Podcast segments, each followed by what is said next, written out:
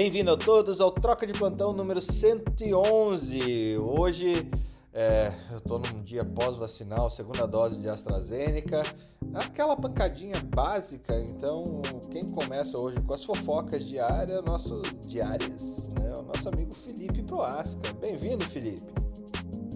Opa, chefe, bem-vindo. Que, que felicidade. Eu vou abrir o Troca de Plantão 111 hoje. Nossa, você está transparecendo felicidade na sua voz, né? A nossa. É, que, é um número que, cabalístico. Que felicidade. Exatamente. Pela, pela, cultura inca, 111 deve ser um dos fins do mundo, né? Porque o mundo acaba na cultura inca toda semana, né? É o fim do mundo todo dia da semana. Viu? Não, mas 111 é um bom sinal. Ah, é? 11, 11, é quando você tem o horário, quando você olha não, se você olhar para o relógio e estiver marcando 11, 11, aí é, é, é um sinal de sincronicidade. Sério? Sério? Eu só fico sincrônico duas vezes no dia. Não, mas quase nunca, né? Ou uma, né? O que acontece? Não, só, Não, só é, funciona se você olhar para o relógio, não, não no horário. Exatamente. Tipo, você pode colocar para despertar na hora que tá é 11 eu, 11 É isso que eu tô botando aqui. Não funciona, né, gente? Eu tô botando o celular pra despertar aqui pra, pra hoje eu ficar assim. Vai ser sincrônico da raça. Queira ou não queira o universo, ele vai sincronizar comigo agora. Pronto. Mas, Felipe, acontecem Enquanto- 48, é, acontecem é, 48 vezes num dia, 11 11 por causa dos fusos horários. Mas, Pensa. chefe. Em ah, cada lugar do mundo acontece duas vezes. É, É verdade. Mas assim, tipo telecena mesmo. É porque vai ter hora que vai coincidir, né? O 11 e 11 do Brasil tá coincidindo com o 11 e 11 no Japão. Isso é medalha? E né, você tem que olhar os dois relógios ao mesmo tempo. Você pode olhar naquele mapa mundi que tem horário do Brasil e o horário em Tóquio. Mas aí 48 vezes você não vai ter 24 conjugadas? Temos fofoca, Felipe? Temos fofoca. Falando em coisas conjugadas, caras, e que não tem nada a ver a conversa, a, a fase a moderna. A, lembra quando a gente conversou no começo que poderia ter co- cobrança da dose da vacina de 15 dólares por causa da questão do compliance em tempos de pandemia, em que você não poderia fazer da, do preço da vacina no mercado, né? Uhum. Com relação a isso. Lembra, o Pazuello também lembra. É, o, o Pazuello fez já com um dólar de garantia por cima, né? Gol do Brasil. Ah, não foi. Bem, a fase a Ó, moderna... a chinesa ficou em primeiro, hein? Que vocês não deixaram ver a saída. Não, o Brasil quase fez gols, foi por isso. Mas veja o lado Não, é. A Pfizer e a Moderna aumentaram o preço da vacina para a União Europeia. Como a, a- tinha contratualização de que quando chegasse num determinado patamar, as vacinas iam mudar de preço. A Pfizer está saindo de 15 euros para 19 euros e 50. E a Moderna está indo para 28, 25 euros e 50. Né? E há uma contratualização para que eles ainda aumentem esse preço ao decorrer da pandemia, né? Caramba. É, que a pandemia não acabou, né? Então A tem- União Europeia tem 450 milhões de habitantes, né? Então imagina duas ou três doses para isso aí, é um bilhão e meio de doses. né? A União Europeia ela acha que só vai conseguir vacinar 70% da sua população no, no meio para o final de setembro, né? Eles esperavam que iam ter mais de um bilhão, eles já esperam que espe- eh, ter um bilhão de doses nesse período. né? Isso em paralelo tem tido também a todo um planejamento de produção de vacina para a África, né?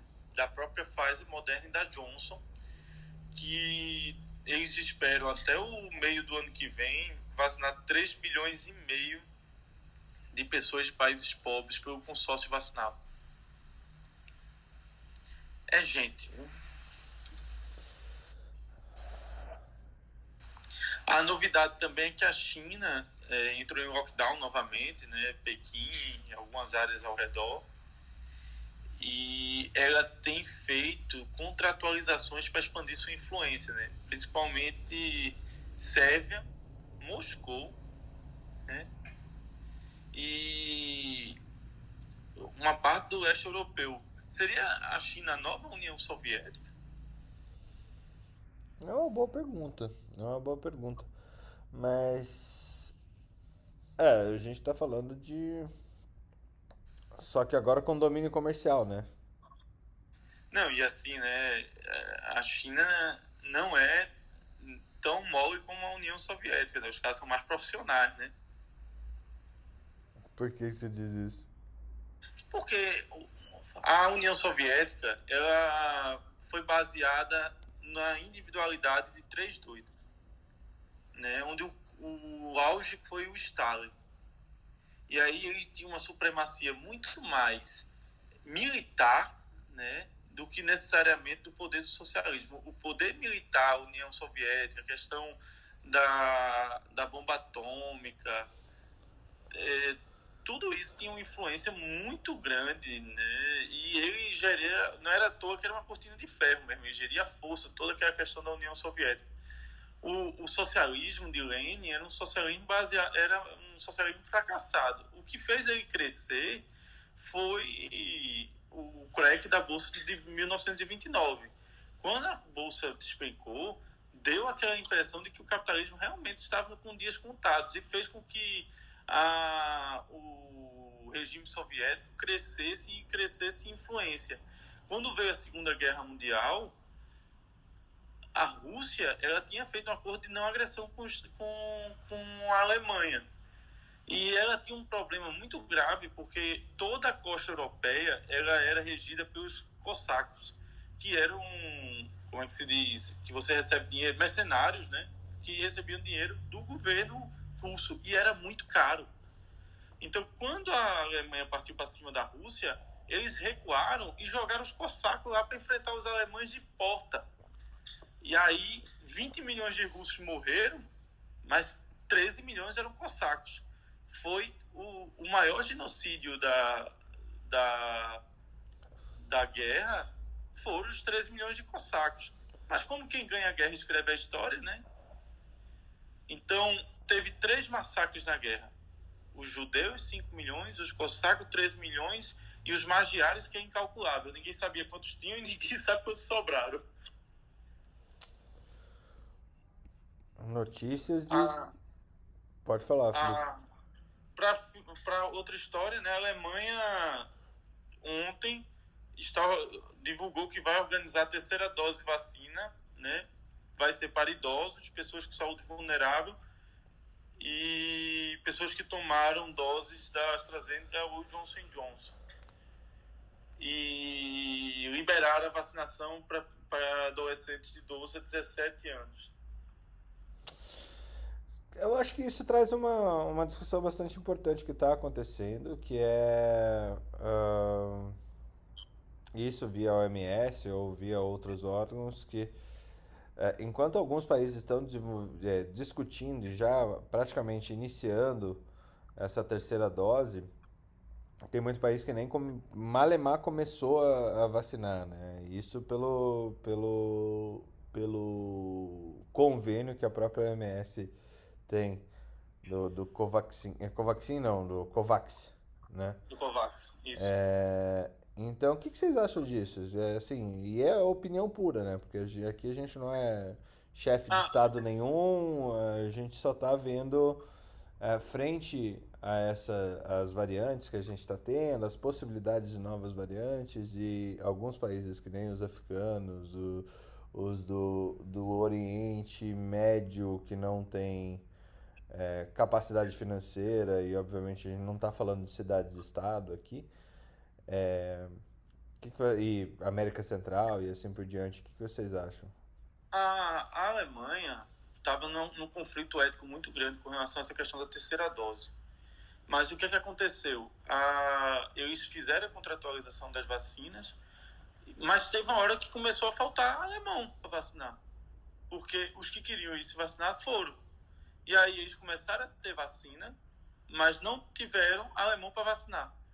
E aí eles aproveitaram esse manejo de se ampliar a questão da vacinação e de se compensar já com a terceira dose a sobra das vacinas do pessoal que não foi tomar a primeira.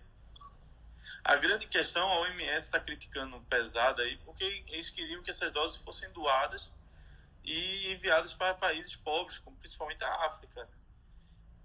E, bem, o, a verdade, e verdade seja dita, nós, nós, nós não podemos também crucificar as pessoas, que, os países que tiveram a questão de se antecipar para ter a vacinação mais ampla.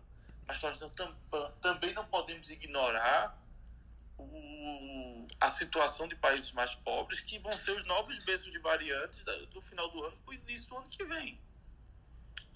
E isso pode trazer uma terceira onda real de pandemia né, em cima de pacientes não vacinados, trazendo assim surtos loco-regionais. Infelizmente, a gente vai é, a pandemia vai acabar, mas nós ainda vamos viver com surtos é, loco-regionais até o final de 2022. Então, aquela UTIzinha lá de, de Covid, de hospital XYZ, ainda vai permanecer existente. Entendi. Ana Carol, Ana Panigás, Thiago Messias, o que, vocês acham disso? De ter vacina para uns e não ter para outro? É, na verdade, a gente está falando em alguns países com terceira dose e alguns países com Sim. pouquíssimas doses.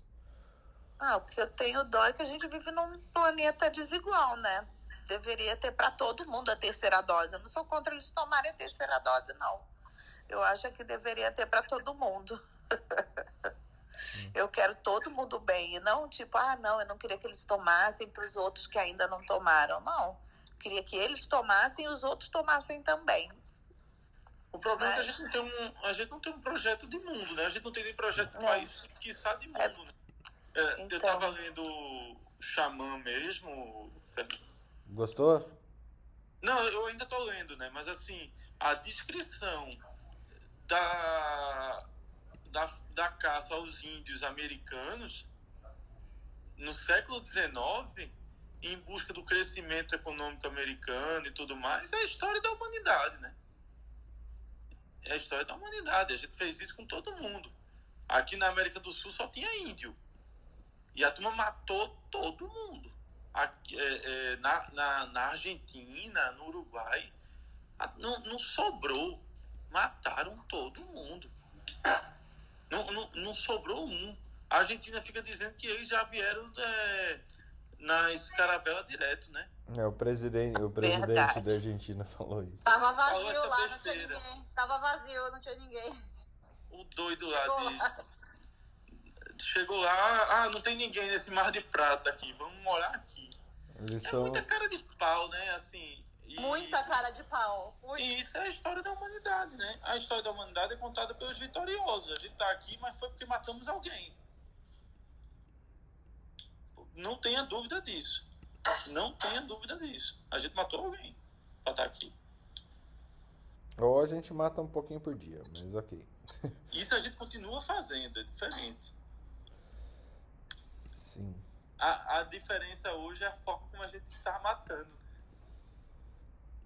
Mas, veja, numa crise dessa de pandemia, a, a, não vou dizer que foi cada um por si, mas a, a OMS teve a sua questão política, favorecendo a China por necessidade, é, aqui no Brasil nós tivemos o, o, problema todo com o CFM e esse contexto que foi montado. Inclusive, eu acabei de mandar no Telegram da Academia Médica a, o editorial do Deutsche Welle falando da falácia do tratamento precoce, indignando a grande parte da classe médica brasileira. Descrevendo no Deutsche Welle. Passo, Saiu Deutsche no Deutsche Welle. Eu mandei no grupo do Telegram. Contando passo a passo a história da MB, a história do CFM, a parte do, do governo, como foi que influenciou as sociedades. Ele, ele fez uma descrição de todas as. De todos, o texto está espetacular. É o melhor resumo de alguém de fora sobre a história do, da Covid no Brasil. Dá para fazer um livro, o cara escreveu um artigo. E aí faz o um comparativo com Didier Raul na França e tal. Olha, bem, bem interessante. Tá, tá falando ele agora de manhã aqui. Malu Delgado é o nome da jornalista. Malu Delgado. O fim, é, e não menos importante, a, eu queria. A, primeiro a família Grael, né? Oito, oito medalhas a família Grael. Já a ovelha negra da família tem um bronze, né? Aquele negócio. É, é, complicado esse tipo. Eu ia ter problemas nessa família, com certeza, né? Eu ia ser ovelha negra. Olha, você tem um pós-doutorado não sei o quê. Tem medalha, tem medalha olímpica? Não tem. É, sente na outra mesa, por favor. Aqui é, aqui é a mesa dos medalhistas. Mas. Você é viu? E, fa e falar isso, você viu pós-doutorado e tal. Você viu aquele meme do, do negócio do CNPq? Aliás, o CNPq voltou, gente? Ressuscitou, né? Ou seja, minha, meu, meu laço voltou a estar atrasado.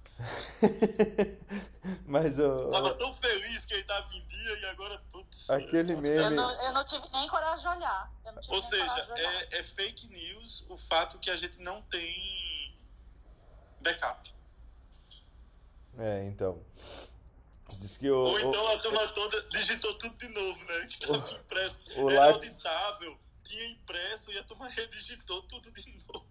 O Lattes só serve para aqueles médicos que não, não se garante no, no TikTok e no Instagram, né, Felipe? É, exato. Se você não consegue ir para uma rede social, escreva um Lattes. Se você não é top voice do LinkedIn, como o nosso é amigo Felipe Prohasca, você precisa de um Lattes. Precisa. Eu, eu desisti do Lattes depois do LinkedIn. Eu abandonei. Ah, ah, sim, outra coisa foi o Alisson, né? Nos 400 metros com barreira, né? Ah, incrível. Eu que espetáculo, viu? Que, que cara. Como é que, eu... E ele tem, ele tem jeitão de gente boa, né? Isso que eu. Não, e que prova maluca, né? Que os três primeiros batem o recorde mundial. Como é que pode um negócio desse? O, o cara lá correu para menos de 40 para menos de 44, parece. Um absurdo. Sim, ah, e, e imaginar, eu fico imaginando o filme que passa na cabeça desse cara que ia correr em 2020, não correu, não sabia como é que ia ser, achou que a vaca já tinha ido pro brejo, vai pro Japão, que é no lado das cucuias, fica preso no quarto que não pode ter acesso a ninguém, chega lá no dia, corre e bate o recorde mundial. Que. que, que eu, hein? Olha. E de uma história. Eu, e é muito não, legal. Felipe, não, ele não bateu recorde mundial, não. Só o, o primeiro que bateu recorde mundial. Ah, foi. Eu, eu acho que ele bateu o sul-americano. Mas então, o, os três assim. correram para baixo de 47, cara. Os três correram para baixo de 47. Isso foi fácil. Não, vocês estão falando do 400 metros agora? É. Isso. Não, o, o segundo falou que ele bateu também. Eu li de manhã cedo. Eu vi que os três tinham batido, mas vou procurar. É. Não, não. O Alisson não. O Alisson não. Só que assim, foi fenomenal assistir a corrida. Tava, tava estava acordado. É, eu também eu peguei, eu peguei essa corrida e a, o vôlei, né? O vôlei também, também assisti. Vai ser Brasil e Rússia semifinal, viu? Ó, aqui na trave a Bios ficou com bronze e duas chinesas no primeiro e no segundo lugar. Bios de volta. De volta. Bom, cara, o, o que eu achei assim super legal que, que a Bios realmente todo mundo torceu por ela. Né? E eu não sei se vocês viram agora de manhã, ela fez a série dela tal. Na hora que ela terminou, todas as ginastas, tipo, pulando de felicidade por, por, por ela estar tá competindo, assim. É, é, impressionante. Eu acho que a grande coisa que a gente está vendo realmente nesses Jogos Olímpicos é essa... É um, Integração. é um espírito menos competitivo para alguma coisa mais é, de, de união de povos mesmo, que querendo ou não, a Olimpíada há um tempo tinha essa, essa, essa vertente. E, e basicamente assim, o que, que os caras. O que, que tá transparecendo para mim? Todo mundo está fazendo o seu melhor. Uh, os melhores competidores, competidores são os que competem com eles mesmos, né? É, e isso, isso gera essa, essa, essa, pô, uma cultura diferente. É, tem tudo a ver com um pouco daquilo que a gente vem falando sobre a cultura mundial, do, do povo que elegeu o Trump, do povo que elegeu o Bolsonaro, do povo que elegeu o Boris Johnson. E do outro lado tem o povo que está tá, é, competindo e começando a assumir seu lugar na, na sociedade, que tem uma mentalidade mais integrada, mais integrativa de alguma forma. É, e, e eu não sei, eu realmente estou sentindo isso nas Olimpíadas. Não sei se vocês estão a, a vendo a mesma coisa que eu. A gente tem gerações em choque, onde uma geração mais antiga e conservadora tenta é, resistir, né? Ela tenta resistir. É, com tendências a, a extremos, né? E uma geração nova chegando com uma mentalidade diferente e criando todo esse conflito. Enquanto era uma guerra mental, né? Eu tava, tava até conversando com o Zaira aqui esses dias. Uh, os meus sucessos no esporte foram todos, todos foram baseados em guerra mental. Eu ganhei porque o outro ficou com medo de mim. Eu ganhei no judô porque eu fiquei todo armado lá quando botaram meu kimono. Eu ganhei no futebol porque fiquei pisando no tornozelo do atacante, tirando onda com ele até a hora de bater dentro, eu saí da barra e voltei. E ganhei no xadrez com uma jogada que não tenho a menor ideia do que eu fiz, mas fiquei rindo e o cara ficou assustado. eu fiz o gambito da rainha.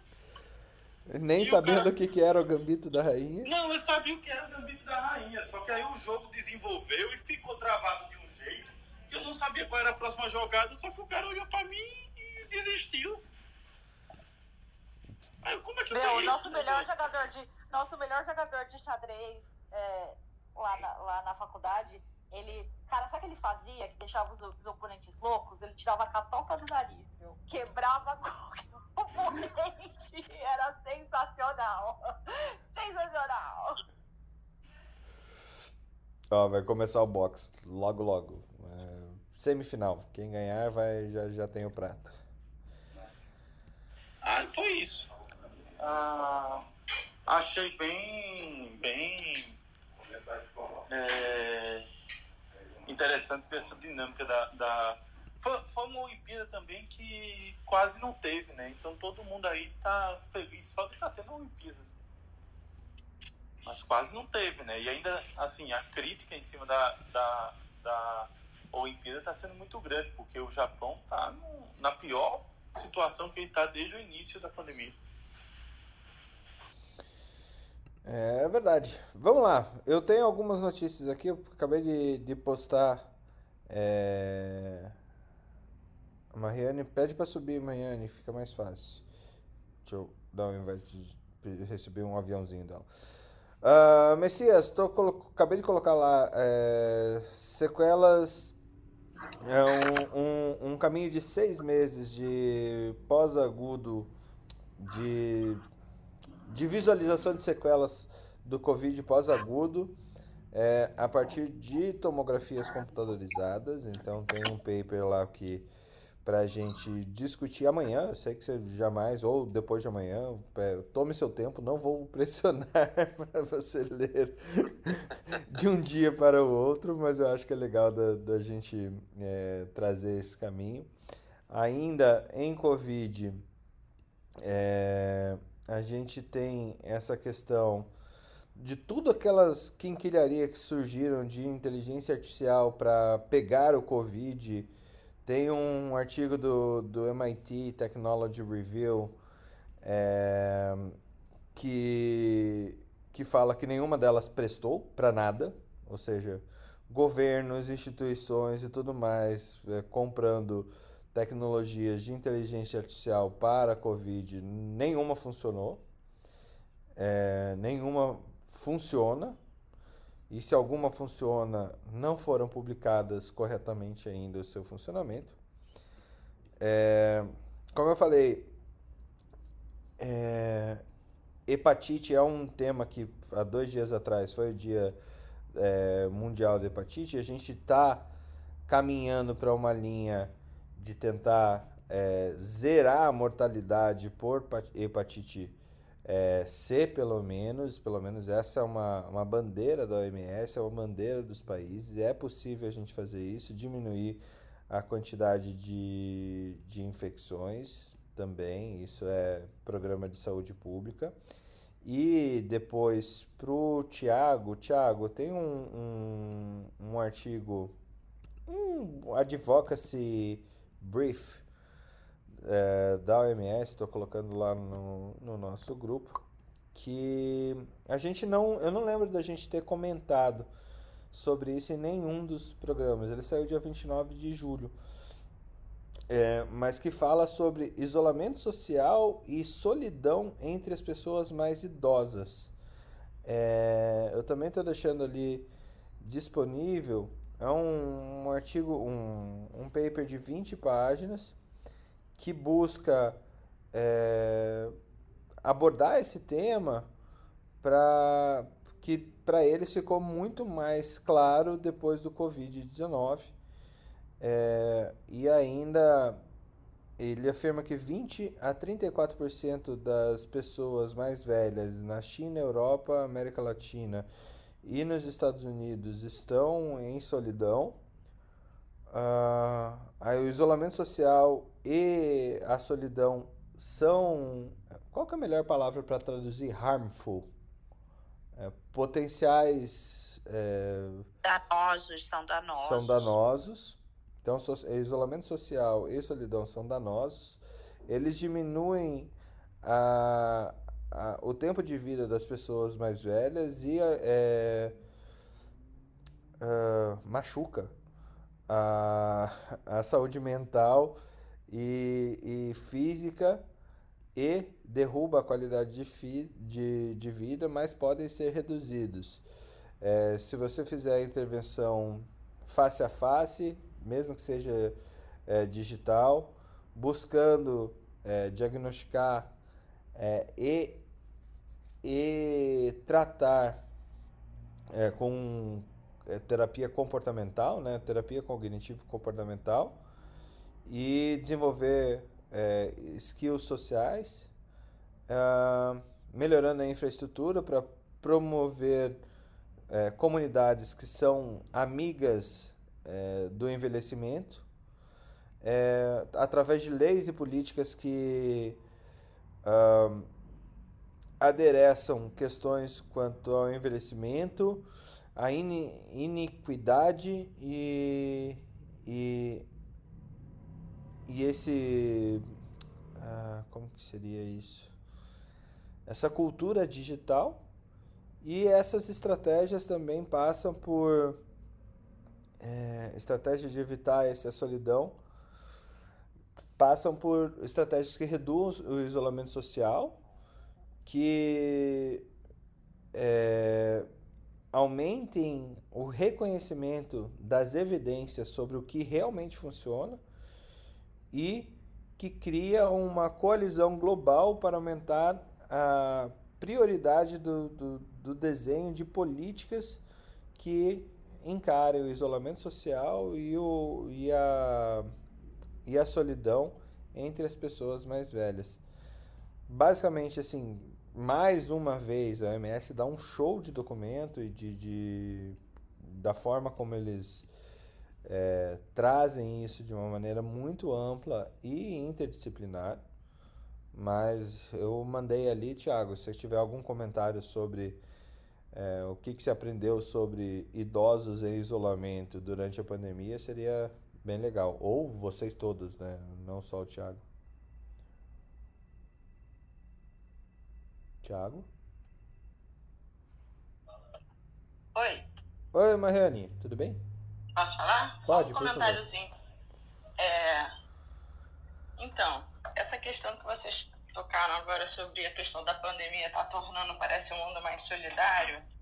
Eu, é engraçado, porque eu sou meio assustada. Eu acho que eu ouvi muito filme de final do mundo, Armagedon, essas coisas. E na época da Guerra do Golfo, eu me lembro, eu estava na faculdade e fiquei com um pouco de susto. Ai, será que vai vir uma bomba nuclear? E depois teve o primeiro, né, o ataque de 11 de setembro. Eu de novo, putz, gente louca, né? E aí, essa questão do Covid também mexeu bastante. E eu achei que. É, eu não consigo explicar, né? Eu não sei se alguém consegue explicar.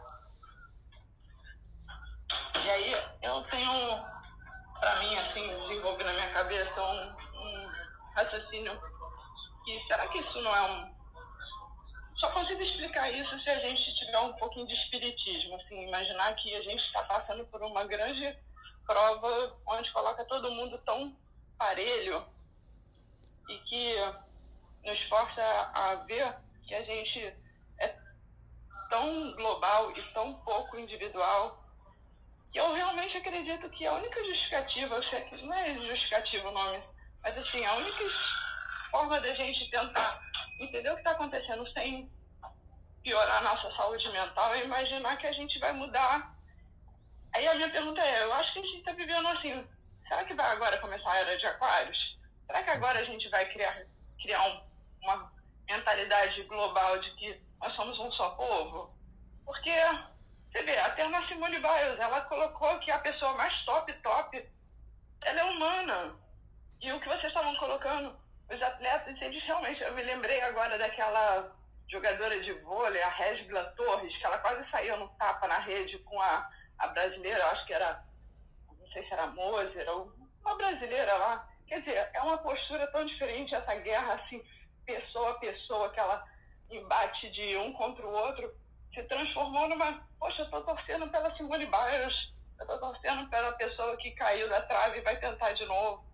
Essa é a minha posição, só isso. Legal, Mariane. Obrigado. É, eu acho que a gente está vivendo. Não é todo mundo, né, Mariane? Eu acho que tem. Algumas pessoas estão entendendo que o futuro é um mundo sem fronteiras, é, que é um mundo sem. sem. Ó, oh, o brasileiro ganhou o segundo, segundo round. É, é um mundo sem fronteiras, é um mundo sem é, guerra, teoricamente ou pelo menos as pessoas que não querem é, guerra entendem que o mundo é sem guerra. É, e eu não entendo nada de espiritismo, nada de, de astrologia ou coisa parecida. Quem entende isso é a nossa Ana, é a nossa amiga Ana Carolina Carvalho. Eu não sei o que, que você acha disso, Ana. Peraí, disso o quê? Se a gente está entrando essa essa questão dessa consciência coletiva dividida e o, o quanto que o, o, não só o espiritismo, mas o quanto o nosso o nosso transcend, o nosso ser transcendente é, se posiciona é, frente a um mundo mais coletivo. Você, você acredita também que temos essa, essa linha como sociedade ou não? Ó, eu super me identifico aí com o que a Mariane falou, de que eu tô esperando a era de aquário chegar. O que é a era de aquário para um ignorante que nem eu? Ó, seria uma era realmente onde a gente teria uma humanidade por completo, né? Que se amasse por completo, que se tratasse. Eu pensei que era a arca de Noé, onde todos nós íamos dentro de um aquário, morrer e só os mais fortes iam sobreviver. Não, é um mundo, é um mundo cooperativo, sem guerra, sem, sem essa matança que você falou dos índios, dos povos, um, que, que existe até hoje, um mundo que respeita a natureza. É um mundo que todos nós desejamos. Parece uma coisa utópica, mas é. Mas a é não é assim. Não tem guerra, todo mundo respeita a natureza com medo de morrer afogado então, mas é um mundo também sem, que, sem desastres ecológicos. Não foi desastre, vai ter dilúvio. É atenção divina. Bom dia, gente. Bom, Bom dia, dia Marilé. Estamos com saudade de você. Ai, é. Esses dias eu resolvi dar uma paradinha um pouquinho aí. Em... Tava muito estudando muitas coisas, fazendo muitas coisas, eu acabei dando uma paradinha e também estava vendo os Jogos Olímpicos e acordando de madrugada e aí não dormia depois, enfim, um monte de coisa. Mas em relação a isso, Fernando, que você está falando da área é, da parte psicológica, psiquiátrica, eu tenho uma outra, uma outro, um outro olhar. Eu acredito que a própria psiquiatria explica as fases que a gente passou dessa pandemia, que foi aquela fase inicial do medo, do medo do desconhecido, do medo do que acontecer, de todo mundo com medo de adoecer, com medo de pegar no outro. Depois a gente vê aquela fase da raiva, de você estar naquele isolamento compulsório, de que você ser obrigado a ficar em casa. E aí você vê, enfim, as fases normais que acontecem nesses momentos difíceis em psiquiatria, que é a fase também da depressão, da ansiedade e das questões relativas às perdas econômicas, às perdas é é, é, é, é, emocionais, familiares, de amigos, enfim, é todo um ciclo previsto já dentro da psiquiatria, Tiago que me corrija, e como você vê uma pandemia que tudo isso acontece de um modo generalizado, diferente, porque isso tudo na psiquiatria já acontece no dia a dia para as pessoas susceptíveis, frente a alguma demanda, alguma, alguma, algum, algum problema que tenha que enfrentar, mas na pandemia, tudo isso veio de uma vez para milhões de pessoas ao mesmo tempo. Então, você acaba tendo isso muito exponencial, muito multiplicado. Então, quando a gente fala afetou, a gente afetou uma multidão de gente que, que, que ao mesmo tempo foi atingida pelo mesmo problema.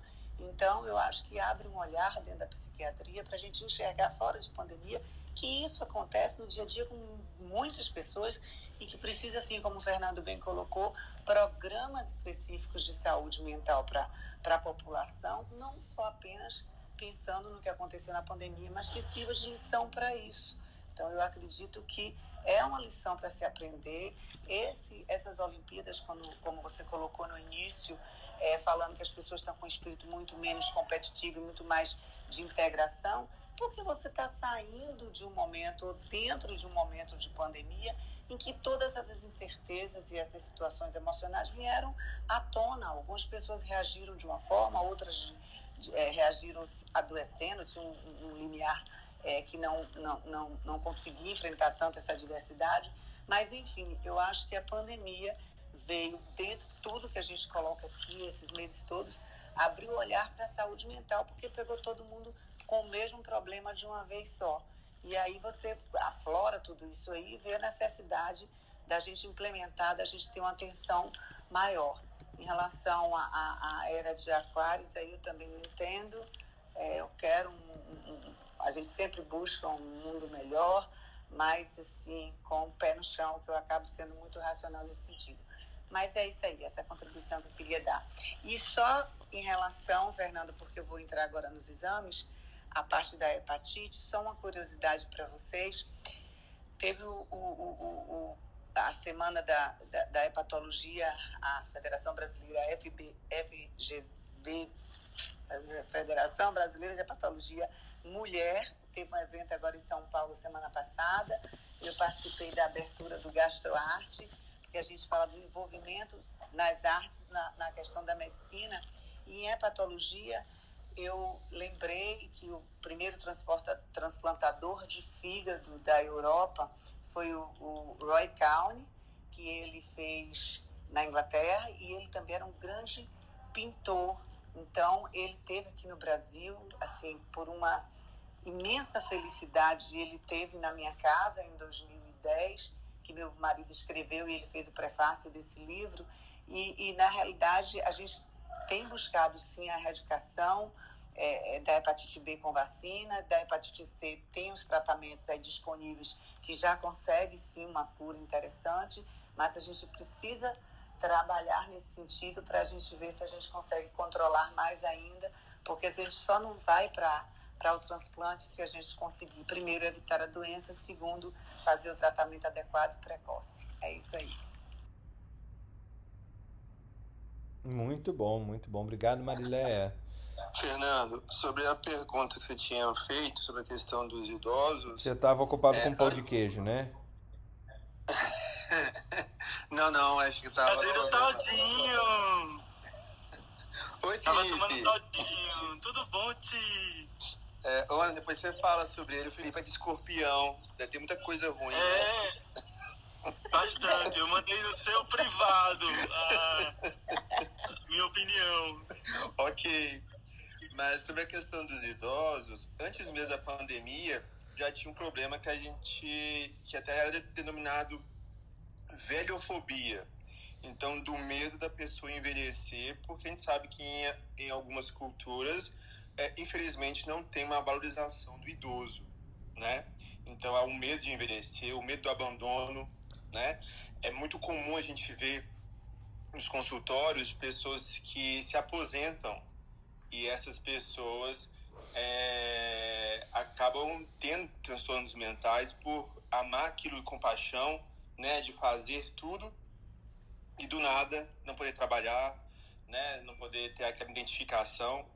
Então, é, isso já gera medo do, do envelhecer. Então, fica algo sombrio, de ser abandonado às vezes, muitas vezes pelos filhos, né, da questão de saúde, né, da, daquela polifarmácia. Então, assim, já gera muitos problemas com relação ao, ao envelhecimento.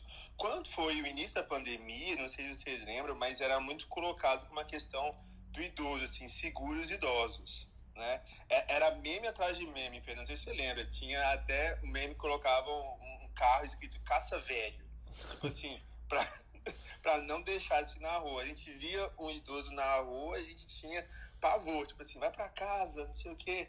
Mas de uma vez, assim como a pandemia nos afetou, que somos mais jovens, teve que se readaptar, imagina só você ser uma pessoa de idade, já no Brasil, que infelizmente ainda não tem essa cultura, gosta de pensar os orientais, às vezes, dessa grande valorização dos nossos queridos idosos, de colocar para dentro de casa e fazer o quê? Né? Qual que é o trabalho, qual que é a reabilitação? Já não tinha antes, e muito menos nesse período de pandemia né? Então foi mais uma vez a liberdade cerceada, famílias escondendo seus às vezes em sítios que estão isolados, e, e isso gerando, gerando ou agravando problemas, tá? Então a gente sabe que isso atrapalha muito a questão cognitiva, as questões de alteração de sono. Ah, mas como é que isso pode matar? Pode matar de diferentes formas. Ah, não somente a questão do suicídio, mas também um idoso com pressão alta, com diabetes, ele pode ter uma dificuldade de controlar isso, porque vai ficar o quê? Desmotivado a poder tomar o seu remédio, né? Então a adesão pode ser parcial ou uma, uma não adesão a tratamento, né? Isso complicar suas questões de saúde, tivemos demanda muito reprimida, a questão de problemas de alteração de sono, né? A, às vezes desencadear outros quadros psiquiátricos, então é algo muito sério quando a gente pensa nessa questão do isolamento desse idoso e era algo que a gente estava batendo muito no pé quando as famílias traziam. Chegava um ponto, Fernando, no consultório psiquiátrico de e filho, mas não levava o senhor porque falou assim, não, é época de Covid, ele vai ficar lá e eu vou falar por ele. Então, é, é, eu lembro muito também que era, era um point, é, muitos idosos na farmácia. A farmácia se tornava novos point porque era o único lugar que às vezes a família autorizavam ir, então alguns iam e poder conversar um pouco para poder desabafar, mas ou seja, você prendia essas pessoas, mas não colocavam, não ofertavam outras questões, é, ou, é, é, ferramentas para que eles pudessem é, ou distrair ou passar esse período. Então acho que é importante a gente pensar nisso, não basta apenas fechar, né? não basta apenas CSA, mas temos que oferecer esse processo de reabilitação também. Né? Tanto nós, que a nossa saúde mental ficou comprometida, que no fundo, no fundo, ninguém está bem. Né? Mas ninguém tem tá pessoas bem. que são mais sensíveis uh, e os idosos realmente podem ser mais sensíveis devido a esse quadro já de antes da pandemia e com a questão do, do Covid ter se acentuado mais essas, eh, esse agravamento que nós precisamos rever muito de como cuidamos dos nossos queridos idosos, porque lembrar de uma coisa, só não envelhece quem morre. Então, todos nós vamos passar por isso e é uma, coisa, é uma questão emergencial até para nós mesmos. Você falou num ponto, eu fiquei pensando, né? Nossos, nossos idosos cuidaram de nós a vida inteira, né? E, e até que ponto que a gente não está exercendo um paternalismo frente aos nossos idosos, né? Aquela coisa do ele vira um gerontolescente, né? Você tem um adolescente que é o cara que está em mudança da vida infantil para a vida adulta. E o gerontolescente é o pessoa que está da vida adulta para idoso, né? E o quanto que a gente tenta, às vezes, é, guiar o idoso frente à sua autonomia ou frente à sua. É, você tocou num ponto, meu, fundamental, Fê. Porque, assim, depois que eu mudei para Europa, acho que eu já falei sobre isso aqui, né? Que aqui o idoso é extremamente independente, né? É, a gente tem uma visão muito paternalista que o idoso, assim, ah, minha mãe tá velha, minha avó tá velha, eu vou cuidar. Então ela não sai mais de casa, ela não faz mais as coisas dela, ela não decide quem é quem ela vai contratar para trabalhar na casa dela. Ela, é, e aqui na Europa, é, as pessoas são muito independentes e o pessoal, geralmente os brasileiros, falam, ai, é largado. Não é que é largado. É, culturalmente, o idoso aqui, ele quer ter a vida dele. Ele quer. É, geralmente, os idosos aqui têm saúde, tem independência. E se você, por exemplo, você tem muito estudo em relação ao idoso que mora na zona urbana e idoso que mora na, na, na zona rural. Acho que o Thiago deve ter, deve ter até mais uh, informação sobre isso. Eles têm menos risco de queda, eles têm mais independência dentro de casa. Eles então, quem? O urbano falou, ou rural? O rural. Tá. Ele tem mais é, independência. É, em alguns sentidos, eles têm menos é, é quedas. Eu, eu, quando eu, a gente estudou sensores lá no BioInnovate, uma época, a gente viu sobre, muito sobre isso, que uh, essas características do idoso influenciam é, muito em como a gente tem que fazer esse cuidado. Isso que você falou do paternalismo, né? É uma coisa cultural, porque assim, a nossa, agora que o, a população brasileira está envelhecendo de verdade, né? Envelhecendo com saúde, com qualidade, eu lembro quando a gente era criança, nossos avós tinham 50 anos e eram velhos. Hoje os nossos pais têm, né? O meu, o meu pai está com quase 70, né? E meu pai está trabalhando e fazendo as coisas dele. É, é, uma gera, é um gap geracional muito grande é, dessa da geração dos pais deles para eles, né? Eu, a gente falou sobre isso outro dia, né? E é importante o que o, o que tá vocês estão falando, porque a gente garantia essa independência sem solidão. Aqui na Europa, antes da pandemia, já tinham os projetos enormes do governo de garantir esses é, sobre solidão, porque parece que a quinta causa de, causa de morte na, no Reino Unido nos idosos é solidão. Como, eles colocam como causa de morte. Caramba. Então eles começaram, é, eles começaram uma campanha grande, muito interessante, é, de como fazer esses idosos é, circularem mais na sociedade e serem mais integrados, porque ninguém a solução não é necessariamente botar o idoso numa casa de repouso ou botar o idoso na casa dos filhos. Né? Não é necessariamente essa a solução. A solução é que ele seja reintroduzido na comunidade, é o que o Thiago falou. É uma reabilitação. Né? Então, por exemplo, isso acontece muito com homens que ficam viúvos. Geralmente são mais problema, porque isso também é uma coisa que tem estudo. É, porque a, a, mulher ela é mais inserida na comunidade, ela vai no supermercado. E a gente está falando isso de uma geração mais velha, tá? Não estou falando da nossa geração. Então, mulher é geralmente a mulher que vai no supermercado, que visita as amigas, que, se alguém fica doente, ela que corre. E o marido não. O marido aposenta e fica mais em casa. E no máximo, né, aqui, na, aqui no caso da Irlanda e da, do, do, do Reino Unido é o bar, né? O bar é o centro da, da que a população se, se encontra, né? E, então, assim, tem estudos sobre isso, como reintroduzir. Inclusive, teve um projeto sensacional, gente. Esse fizeram até um reality show muito legal. Eles fizeram uma. Como é que chama? Creche dentro de um asilo. Gente, legal. sensacional. Legal. Pensa que ideia boa. Porque, e assim, eles começaram a perceber, por exemplo, idoso que tinha problema cognitivo, começou a melhorar só dele é, passar, sei lá, duas horas brincando por dia, brincando, sabe, de, com, com toddlers, né, crianças pequenininhas, tá? É, que já andam. Então, criança, né, mais ou menos um ano até uns 4, 5 anos, né? Tipo, aqueles e que põem a cabeça para aqueles que põem a cabeça para frente e vai. Isso, aqueles mesmo. Então, assim, eles começaram a colocar, é, eles começaram a colocar o, a creche dentro do asilo. E isso virou até um reality show aqui que é muito legal. Porque você vê pacientes com Alzheimer melhorando o sintoma cognitivo, começando a lembrar de coisas, só por aquela interação social com uma criança que mal fala, que mal. Entendeu? É muito engraçado a gente pensar, né? Ô, Ana, Ah, Eu- muito interessante isso que você está falando. Muito, né? desse- até desse estudo que você falou aí de mortalidade por idoso, que a gente não sei se tem esse estudo aqui, se morre tanto de solidão aqui, porque às vezes a gente está comparando distintos, a gente está comparando populações distintas, é, do ponto de vista econômico, educacional, assim, aí a gente às vezes a gente tem que ver o, e- o, o ponto que dá para todos. Então, enquanto aí você diz que morrem de solidão, aqui até por questões financeiras, muitas vezes os idosos não conseguem nem morar sozinho, porque tem que dividir com filhos ou ficar na guarda dos filhos. E de vez em Então, quando ele é o provedor, né, Marileia? É, isso, então numa população como um todo, e no nicho, olhando toda a população brasileira. Então, não nichos específicos. Então, a gente às vezes compara distintos, que é muito importante, porque a gente vê o que é que está tendo aí de negativo. A solidão, por quê? Será que essa independência toda do idoso aí, essa autonomia por questões financeiras, culturais, sociais, está levando ele na velhice, no isolamento, na solidão, enquanto aqui no Brasil a gente tem essa dependência toda, a gente tem paternalismo demais com eles, cuida demais, mas ao mesmo tempo a mortalidade por solidão. Então, eu acho que isso tudo é um- um- um ponto importantíssimo para a gente refletir.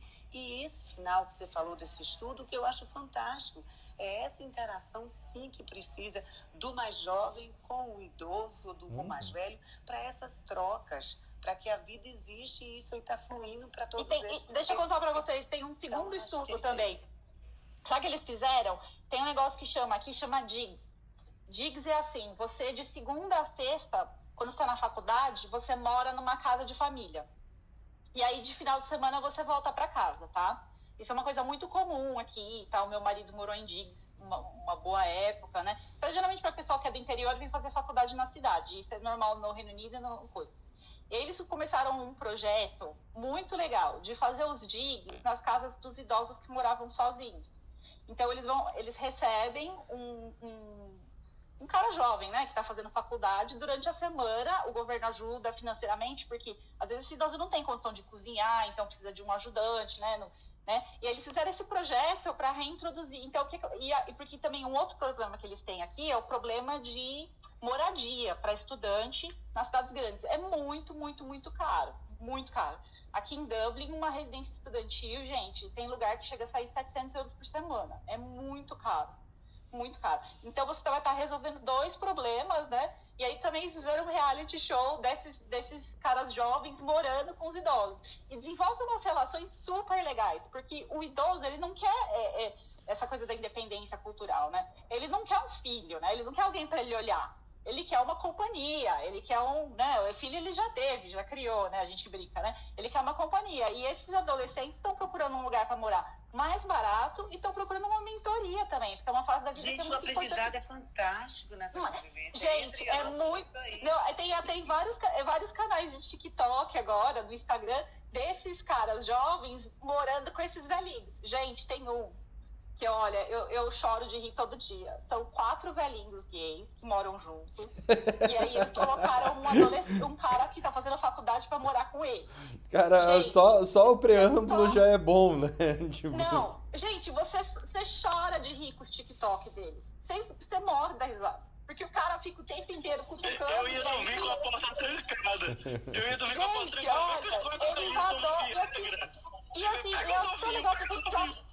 Eles acolheram esse cara. Eles acolheram o cara como se fosse um. Eles não têm filhos. Eles, os quatro, acho que só um deles é um casal. Mas eles não têm filhos. Não, a família muitas vezes não abandonou essas pessoas. E eles acolheram esse cara. E esse cara é a família deles agora. E, e assim, eles. é, olha, você só, só chora da risada, porque é só piada o dia inteiro. Então imagina que, que experiência incrível. E tem vários, tá acontecendo muito aqui. Então eu acho que tem, a gente tem que. Isso aqui, é óbvio, é como a Marileia falou, eu tô na outra ponta. A gente está com uma população que está vivendo muito mais, com muito saúde, muita saúde e, e, e com muita é, com boas condições e assim totalmente monitorada e, e vai viver mais ainda. Entendeu? Então, assim, a gente tem que a gente está na ponta, a gente está pensando assim. mas é aí que eu coloquei o contraponto pra você. Pois é, não, você tem toda a aí, mas razão. tá morrendo de solidão.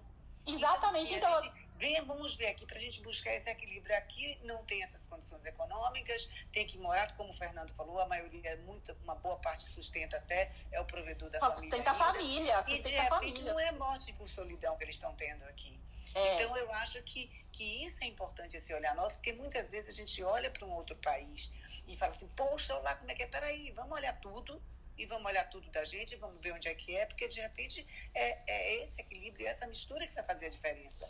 E não simplesmente a gente achar por isso que aí estão sozinhos. São tão independentes que os filhos, cada um está na sua. É, mas, é, tá mas só, tem, tem, tem uma. É, aprender, tem uma... aprender com o erro dos. Não, você tá certíssimo. Eu acho que tem uma. Tem uma... É fundamental. Tem uma situação que a gente precisa achar um caminho, né, Marileia? E. e uh, nesse ponto que você colocou, assim, a gente tem uma. uma uma sei lá uma, uma sociedade é, gerontolescente completamente diversa né? E, e, e, variável. Então você tem realmente os idosos que são provedores e os idosos que são cuidados e os idosos independentes. Aqui no Brasil, talvez os idosos independentes sejam é, a menor a menor parcela da população, porque a gente está falando de, provavelmente de uma condição econômica que provavelmente eu posso estar completamente errado nisso, uma condição econômica é, que deixou, que proporcionou que eles fossem idosos independentes nesse momento, com saúde e tudo mais. É, mas eu acho que o que é mais urgente disso tudo foi o que você falou. A gente precisa estudar o nosso, o nosso, é, o nosso cenário para poder dizer alguma coisa. Será que a gente, como que a gente está nisso, né? É, da, das tuas populações aí, das diferentes populações que você gere é, da quantidade de vidas, quantas, qual, qual, que é esse screening, né? Qual que é o, o é, primeiro eu acho que o, o, fundamental dessa conversa que a gente está tendo é, é trazer essa necessidade da gente entender essa gerontolescência toda aqui no Brasil. E não só viver de dado lá de fora, porque o dado lá de fora vai estar completamente errado. Primeiro, porque os velhos da Inglaterra e da Irlanda não são os velhos brasileiros. Né? Exatamente. A nossa. É, Pode falar, Alex.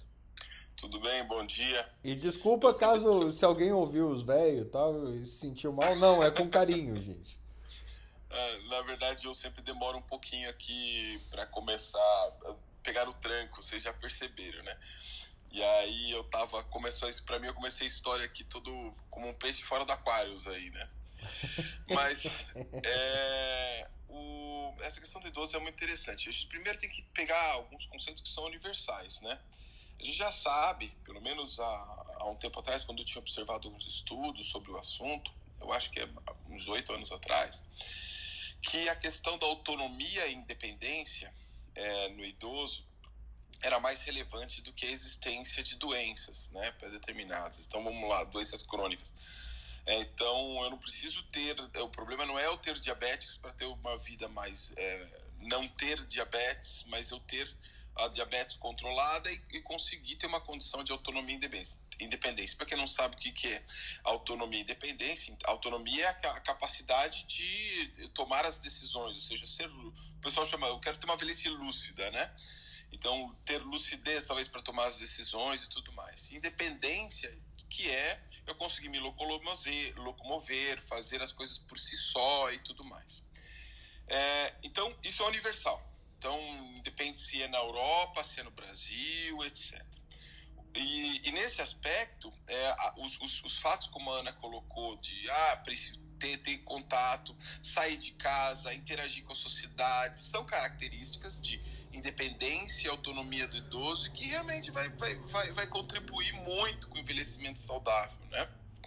E aí, do outro lado, é, tem esses aspectos culturais, como o que a Marileia trouxe, e que são fundamentais, e eu até trouxe, que em algum episódio, um estudo que eu vi, embora seja na França, mas ele tem a ver com multiculturalidade, que, que é o seguinte, é, é uma, um lar de idosos, que foi feito um estudo de psicodinâmica do trabalho, com, com cuidadoras que vinham de países francofônicos, é, da, do, do, norte da África, onde a cultura de cuidado do idoso, de, de acolhimento do idoso dentro da família, de respeito, era muito maior do que é dado aos idosos na França.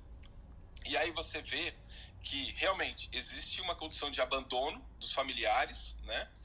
E o acolhimento dessas pessoas que vêm de uma cultura onde elas respeitam muito mais o idoso do que é, ou alguns outros padrões de sociedade, é, eles eram extremamente acolhidos. E aí existia um problema, né? Porque é, a chefia, quem, quem, quem mandava tinha um perfil é, estilo autoritário e que não tinha o mesmo cuidado com o idoso.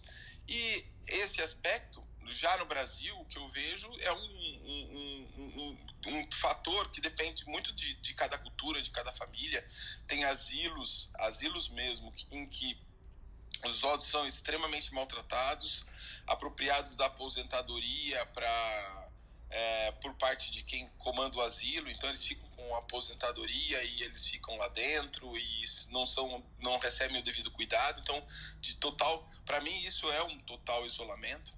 E existe a questão cultural do brasileiro de quando o idoso é realmente respeitado. Então, é, eu acho que aqui é, tem, tem várias, várias culturas num país só. Né? É, eu só queria trazer esse ponto aí para ver se, se, se trazia uma visão mais ampla, mas eu acho que existem, existem existe mais de uma realidade no Brasil, né? Então precisamos avançar sim, precisamos entender como é que é os idosos no Brasil, talvez um geriatra que estude é, o, esses idosos no Brasil, se estivesse aqui no grupo, talvez pudesse dar alguma contribuição mas é, eu não sei se a gente está dando a devida proteção uh, para os idosos e, e, existe esse fato. O idoso, ele, aquele idoso que não consegue caminhar, se ele começar a caminhar, a gente sabe que o músculo hipertrofia do mesmo jeito, né? Então ele tem fibra muscular para hipertrofiar e, e, e, caminhar. Então a gente tem que controlar né, essa, esse, esse aspecto é, paternalista, dando esse, dando mais autonomia, independência, interagir, é isso aí o Alexander, só é, complementando o que você falou, um exemplo básico. Minha mãe tem 86 anos e a, aquela história do paternalismo. Ai, pega, na hora que ela vai andar, segura, ela vai descer do carro, peraí.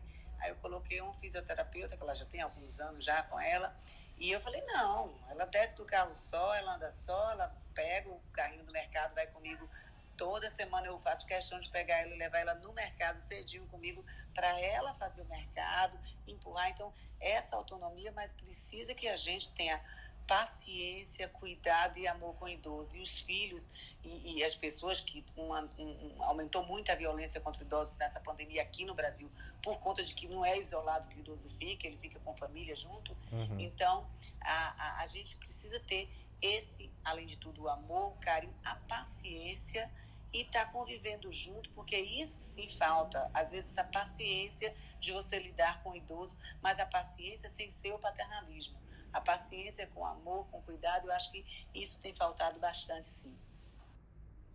Você falou em termos de equipe multidisciplinar aí, Marileia, é fundamental. Eu lembro assim da minha avó, quando estava viva, né?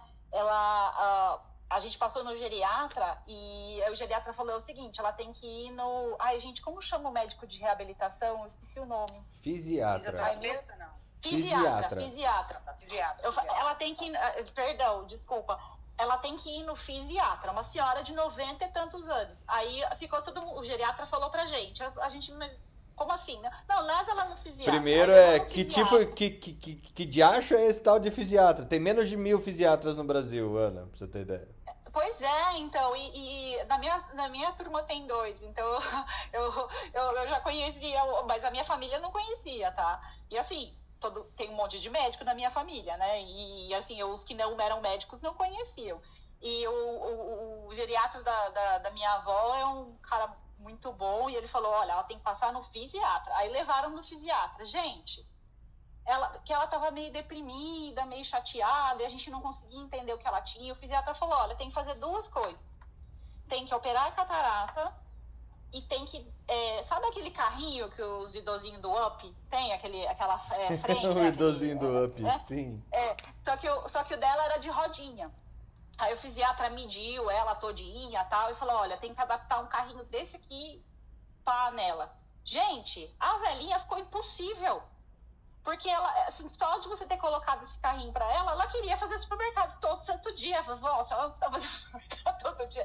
Mas é porque são, coi são coisas pequenas que a gente tem que introduzir na vida do idoso que o, precisa da equipe multidisciplinar. Então, isso que a Marileia falou, um fisioterapeuta fez toda a diferença, ela sai do carro sozinha, ela tá pulando, enchendo o saco, vai, entendeu? Porque é, é essa, a, a, a, isso são coisas que a gente tem que olhar, que a gente não, geralmente não, não, não faz muito parte do nosso treinamento como médico e também não faz muito parte do nosso treinamento de vida, né? Então, isso que a Marileia falou me lembrou agora vários casos de vários velhinhos de são coisas bobas que você muda na vida da, da, da pessoa e ela, né? E isso, assim, que nem, também que nem a Maria falou, são quando uma pessoa que tem mais condição financeira, mais acesso à saúde, o que, que falta para essa pessoa? E quando uma pessoa que tem menos condição financeira, que, que menos acesso à saúde, o que, que falta para essa pessoa? Também é, juntando o que, que, o Alex falou, né? A gente precisa de estudos grandes para tentar estratificar isso e, e a, a, a, conseguir melhores soluções para que o envelhecimento seja um gente o envelhecimento é uma coisa para ser feliz né? O envelhecimento ele não é doença o envelhecimento é para ser uma coisa feliz. E óbvio que velhinhos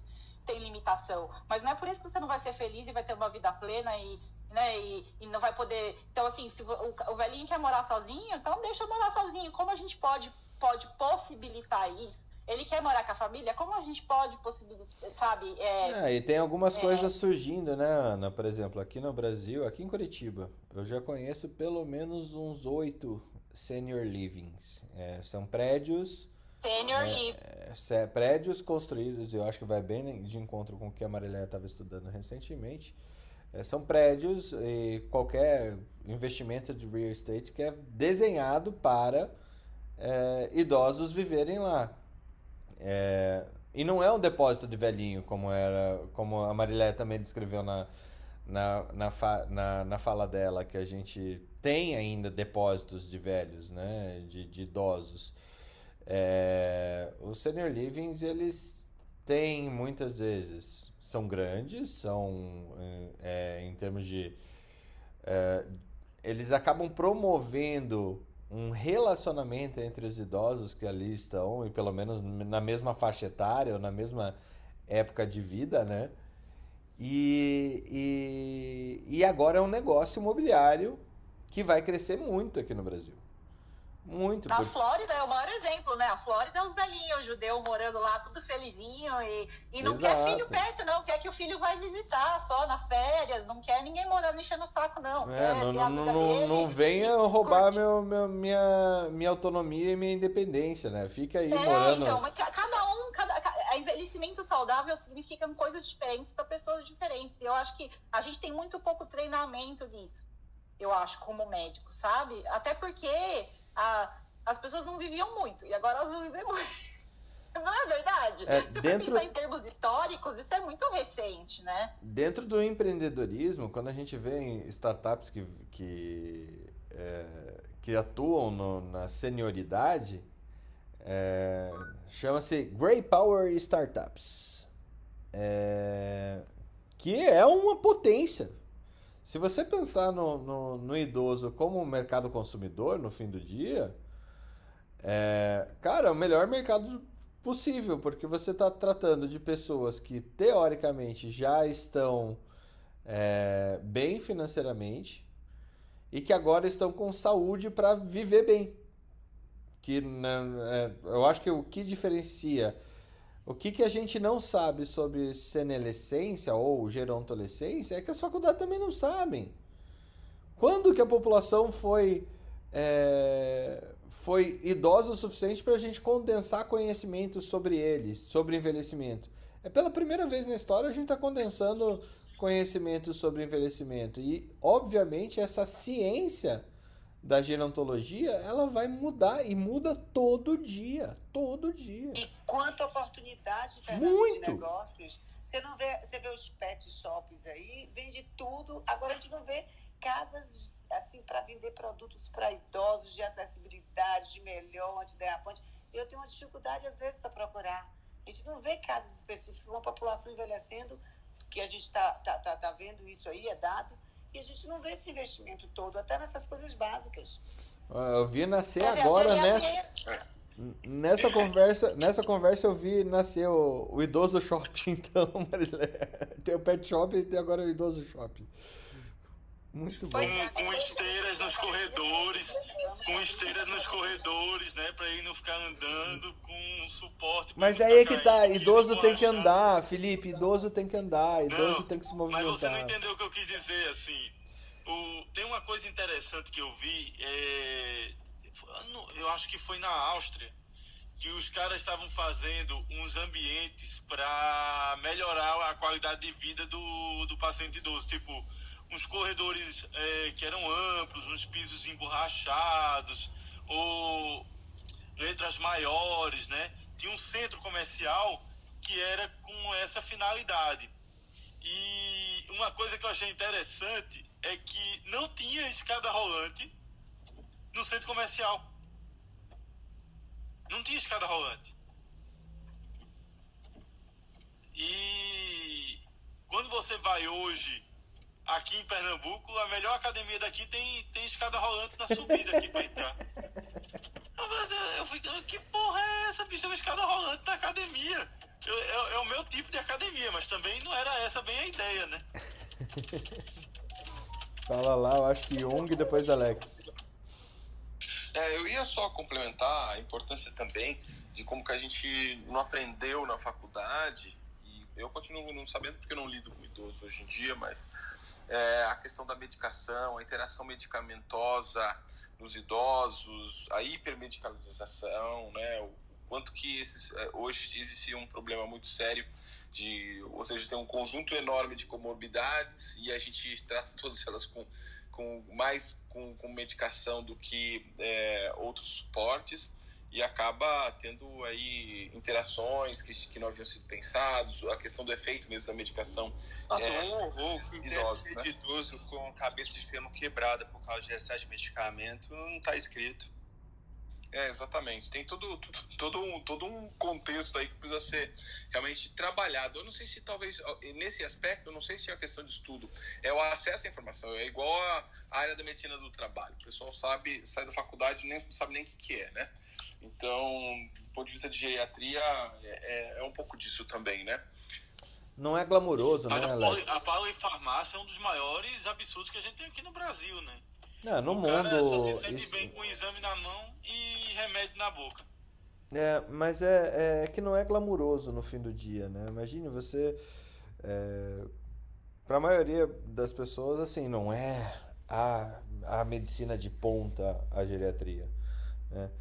Jung, você subiu, pediu para falar? Bom dia, pessoal, tudo bem? Bom dia.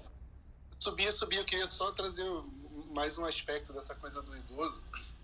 Alexander falou, né, dessa coisa da, da autonomia, da independência, né, e, e dessa coisa da gente poder ter escolhas, né, poder fazer escolhas, mesmo numa idade avançada. E assim, a gente está tendo a oportunidade de ver agora um aspecto da pandemia que a gente talvez não tivesse pensado muito lá no início, né, que é o retorno ao trabalho dos médicos idosos que foram obrigados a se retirar. Puta, boa ideia, boa, boa E percepção. assim, eu tenho eu tenho dois, eu trabalho com dois médicos que são meio que meus ídolos assim, alguns dos meus ídolos na medicina, que são são médicos mais velhos e tipo, tipo assim, totalmente ativos, faca no dente, sangue no olho assim.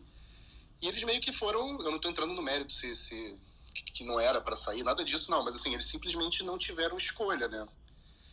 E eu fico imaginando como deve ter sido ser um espectador, né, compulsório da pandemia, assim. Você se, tipo ser retirado da batalha no momento que talvez fosse o, o auge da sua carreira como médico, sabe? E aí essas pessoas estão voltando agora e você vê que, cara, esse peso tá lá no ombro delas, assim, sabe? É, é, é, é, elas estão deslocadas, assim, elas estão mais frágeis, sabe? Então acho que esse é um aspecto interessante aí que a gente vai começar a ver. Eu não sei se isso está sendo tá sendo avaliado, se está sendo estudado assim, mas é meio doloroso assistir, sabe? Esse retorno de uma certa forma. A gente ficou feliz pra caramba, mas assim as sequelas estão ali, sabe? Claras, nítidas. É, e eles não se garantem no TikTok, né? O que, que você acha que esse impacto da digitalização da comunicação pode causar Sim, sem neles? dúvida. E assim, mas eles estão voltando num momento também que, assim, o Covid são médicos assim extremamente, extremamente experientes, assim, sabe, clínicos de, de aquele clínico que sabe ver doente, que sabe fazer diagnóstico diferencial. Mas como eles não viveram o Covid, e o Covid hoje faz parte do diagnóstico diferencial de um monte de coisa que a gente não tinha antes, assim, você nota uma, uma insegurança em pessoas que antes você via como. É incrível, assim, é um, é um negócio super. super. Assim, não é interessante no sentido. Mas, assim, super difícil de ver, sabe? E acho que isso, isso, obviamente, isso não é um fenômeno que está acontecendo só onde eu trabalho, né? Isso deve estar tá acontecendo em vários lugares, assim. Acho que é uma coisa que merecia ser, ser observada mais de perto. Cara, Jung, isso é tão importante. É. Imagina, eu sou responsável pelo, pelo setor de doenças infecciosas da universidade. E a gente tem dois médicos que eram acima de 60 anos que foram afastados. Mas gerou uma discussão na universidade que a gente tem que ter uma programação muito rígida com relação a como vai ser retirar esse pessoal da escala de plantão no futuro. Porque não é para o cara estar tá com 60 anos no ambiente mais infectado do hospital a gente isso gerou uma discussão muito boa na universidade de um plano de pergun... cargos e carreiras. É, o legal Foi, é perguntaram para eles. Perguntaram, chamaram eles para participar. Hum. Chamaram eles para participar do processo. É, para saber se eles gostariam, para onde eles gostariam de ir, como seria essa transição fizeram um trabalho é, primeiro totalmente à distância, que depois legal. híbrido. Uma coisa que foi interessante, eles fiz, é, a universidade fez um curso de informática com eles, para eles aprenderem a lidar com telemedicina. Eu achei super, super assim, interessante isso.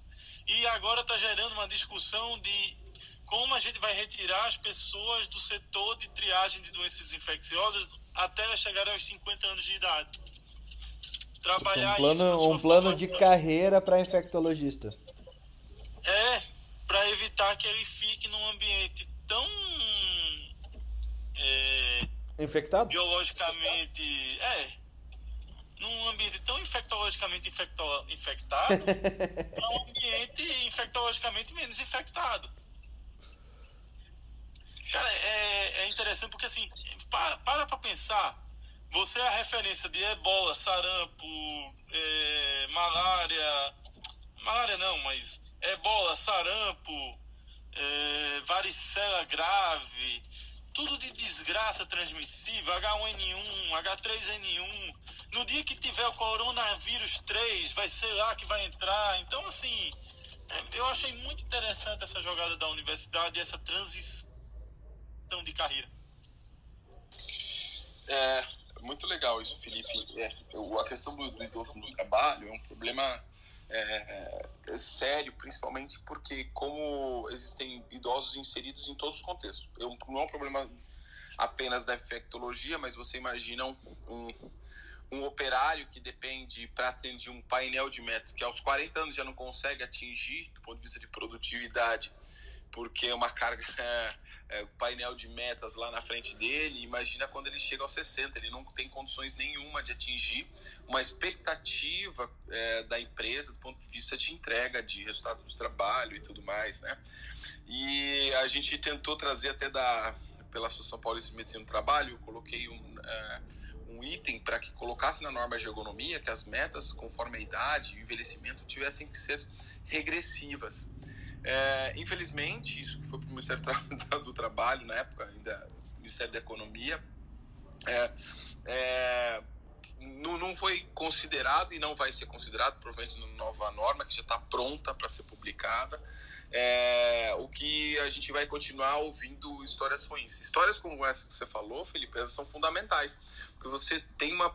Vamos lá, do ponto de vista de envelhecimento, tem vários aspectos. Né? O primeiro é se eu tenho uma pessoa que detém um conhecimento, uma expertise gigantesca, você aposentar, você tira ela do mercado e gera um problema, porque as pessoas que estão abaixo dela às vezes não estão bem formadas ainda, não estão suficientemente formadas e existem conhecimentos que às vezes você não consegue é, dar conta. Você imagina um pesquisador da NASA é, que só ele sabe certos conteúdos, você precisa, é, e muitos deles é, não foram é, documentados e tudo mais, e esse cara, esse cara some, só tem um cara que sabe aquele assunto na vida, né? Então isso é tudo importante. Eu contei aquela uma vez que eu vi esse documentário sobre o Maurice Hilleman, que é o, o, o, pai de quase todas as vacinas, né? o cara inventou 50 vacinas, pelo que eu me, me recordo, né? É, eu acho que a, MMR e algumas delas, é, delas isoladamente. E no final da vida, ele estava com 60, no final da vida não, porque ele viveu mais 20 anos. Aos 65 ele foi obrigado a aposentar porque talvez após umas tentativas frustradas de desenvolver a vacina da AIDS é, contra o HIV, na verdade, e, e aí eu, eu acho que você perde um pouco dessa paixão, né? Foi obrigado a aposentar de um, de um, de um, de um lugar, né? Depois ele continuou fazendo algumas pesquisas, mas as pesquisas da qual ele era apaixonado, essas relativas à vacina, ele acabou tendo que abandonar. Mas é, é importante esse aspecto do envelhecimento e relativo ao trabalho. É, minha opinião, a gente não deve aposentar nunca. Eu posso mudar o meu. Bem, o Michel Temer está tentando é. isso, viu? Ele tentou fazer com que a gente não se aposentasse nunca. Então, é, os políticos eles deveriam aposentar após o primeiro mandato, na minha opinião, né? É, e sem receber, né? É, e sem receber, preferencialmente. Não, não, não é que não devem não receber. Eles devem seguir a mesma regra das, de nós, né? Eu acho que faz parte da democracia. Receber 3,500 do INSS no final do, de tudo. É. Ah, o grande eu, grande, eu acho que o grande ponto, assim, Alex, é que a gente tem que pensar no idoso no trabalho, porque é o nosso futuro de todo mundo, né? Porque o Brasil está envelhecendo, vai chegar uma hora que você vai ter que manter o seu trabalho para poder se aposentar um dia. E como é que você vai trabalhar se sua produtividade for diminuindo para determinado ponto e você estiver expandindo para outro, né? Como chegar nessa expansão? É, não, exatamente. É, é, é, que o Brasil é um país das distorções, né? A gente acredita que ter democracia é ter direito a voto. Não, ter democracia é ter direito a voto, partidos políticos eleitos de forma adequada, é, ter um processo de eleição adequado, sem fraude, é, entre outras coisas. É, da mesma forma, a legislação, né? Não é a gente ter um arcabouço legal com 40, sei lá quanto, como é que é o tamanho do arcabouço legal brasileiro que é gigantesco, né? É, mas sim é, é, as consequências desse, desse, dessas leis serem igualitárias ou equitativas é, e elas, terem consequências adequadas, ter um processo de julgamento justo e correto e adequado, né? É, eu não posso assim, não, eu tenho direito a ser julgado assim, assim, assado, mas pode durar 20 anos para você ser julgado, né? Então você vai ser julgado na senescência, daí você é idoso, você não pode, né? Então, é, tem tudo isso. Acho que a gente tem, é um, vive num país meio de distorções mesmo, né? Ah, gente, só para não me esquecer, a gente falando dessa longevidade, da importância da, da, da deixar o idoso com autonomia, com fisioterapia, com nutricionista, tudo isso. Aí a gente também não pode deixar de falar que a gente precisa sim também cuidar de como é que a gente vai envelhecer de forma saudável. Então, quando a gente fala de atividade física, como é que a gente está construindo a nossa velhice? Não é só falar do idoso que a gente tem que cuidar dele. E a gente está construindo como a nossa velhice hoje? Felipe, você está construindo como? Fernando, Ana, Tiago, enfim. Como é que a gente está construindo a nossa velhice? Porque às vezes a gente está falando tanto lá na frente, está esquecendo que a gente está parado, sedentário, sem uma. Aí a gente quer como que a gente vai envelhecer? Vai envelhecer com dificuldade de mobilidade, com, com doenças, etc, etc. É, isso é já, já tido, né, Marilé, que essa geração de millennials, né, esses cringe millennials aí, viu, Ana Panigassi, Felipe e Fernando Carbonieri e Alexander, é, a gente já, já é esperado que a gente tenha uma, uma expectativa de vida menor do que a dos nossos pais. Que talvez pela primeira vez na história a nossa expectativa de vida seja menor do que a dos nossos pais. É, é esse não, é o... não, a primeira já é agora na pandemia, né? Que caiu a expectativa de vida do brasileiro, né? Sim, não, mas, mas essa é a expectativa assim, de vida é, geral, claro, né, geral, Alex? Né? Não, não, não tô. É, tipo, a expectativa de vida nossa, assim, nossos pais, que nem a, a, a Ana Panigas estava falando, estão na faixa dos 70 anos, é, eles vão viver com qualidade até os 90, 95. Boa parte deles. É, a pergunta, e eu acho que tem tudo a ver com, a, com o que a Marileia falou, é se a nossa geração, devido a N fatores, ela é, já tem a espera de que a gente viva menos, mesmo tendo uma, uma alimentação mais segura uma, e uma um adoecimento, não agora com, com o Covid, né? Mas até o Covid já, já era vista uma, como uma, uma geração que adoeceria menos, né? Então, não sei. É, eu acho que tem muita coisa para o mundo mudar ainda. Mas se a gente pensar, e aí eu acho que entra também na, na, na sua seara, é, em pensar que também aqui eu vou, vou jogar uma bomba e sair correndo, é, o quanto, e daí o quanto que a, a, a informatização e a digitalização de tudo vai retirar de segurança de emprego e de qualidade de vida por falta dessa segurança de emprego é, que vai acontecer nos próximos anos. É, é meio caótico você pensar nisso e não tem resposta por enquanto. Mas de fato a gente vai ter uma, uma situação onde muita gente que tinha trabalho não vai ter mais e também não vai ter como serem treinadas para adquirirem uma nova função no mundo totalmente digital. E aí, como é que fica a qualidade de vida e essa longevidade? É, Fernando, tem, tem vários aspectos. Eu, é, é, perfeito o seu comentário e a gente precisa pensar sempre dos dois, do, dos dois focos, né? É, a, a mudança de robôs, por exemplo, numa fábrica automotiva, ela foi positiva é um ambiente onde tinha um número de lesões justamente porque o processo que, que eu não demando da carga cognitiva, ou seja, o meu trabalhador não precisa pensar para fazer aquilo, é, aquilo pode ser feito pela máquina, pode ser feito pelo robô, não, não, não deve, nem deve ser feito por um humano, porque Alex? Eu acho que a internet derrubou ele. O robô, o robô derrubou pra, pra... O robô derrubou e foi falar alguma coisa que ia derrubar empregos, a turma eliminou o, ele. O robô te cortou, Alex. Oi? O robô te cortou. O robô te é, cortou. então, é, então é, tem essa transformação. Do ponto de vista de transformação digital, é, a vinda da transformação digital para o idoso pode ser até um fator de auxiliar eles a, a aprender novos aprendizados, é, se desenvolverem nesses dispositivos. O ruim é que eles se desenvolvem tão rápido que para o idoso não dá para mudar do iPhone 6, 7, 8, 9, 10 da mesma forma, né? E para a gente não, essa, essa interação muda com uma velocidade muito grande. Mas em, incluir os idosos, tanto na parte de informatização, a retomar atividades manuais, né? É, trabalhar com horta, com várias coisas. É, e por isso que eu quis colocar, desenvolver novas habilidades, seja ela na informática, ele é fundamental para o idoso aí, inclusive, é, manter esse processo de autonomia, né?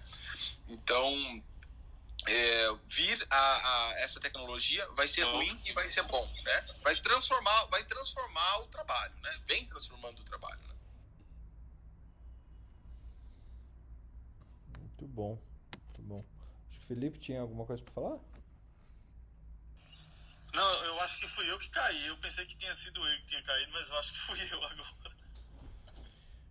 Tá bom. Eu, eu, eu só queria aproveitar esse contexto uh, para dizer que a gente tem que eh, repensar como é que vai ser o projeto de, de trabalho no futuro, porque provavelmente vai ser um trabalho por resultado, você vai ser contratado, contratado para determinada situação. E eu vejo isso em tudo, sabe? Inclusive na saúde também. Eu acho que vai ter modelos de negócios que vão ser baseados nisso. Eu já eu trabalho com um modelo híbrido interessante, que é algo que, que, que é interessante. A gente tem um tipo um, um, um contrato fixo com um determinado hospital e, depend, e dependendo das metas alcançadas, a gente tem um valor extra que é remunerado. E eu acho isso super interessante. E quando foi feita a contratualização das equipes, foi oferecido dois tipos de contrato, um com um salário fixo e o outro com um salário menor, mas que poderia ter um móvel maior.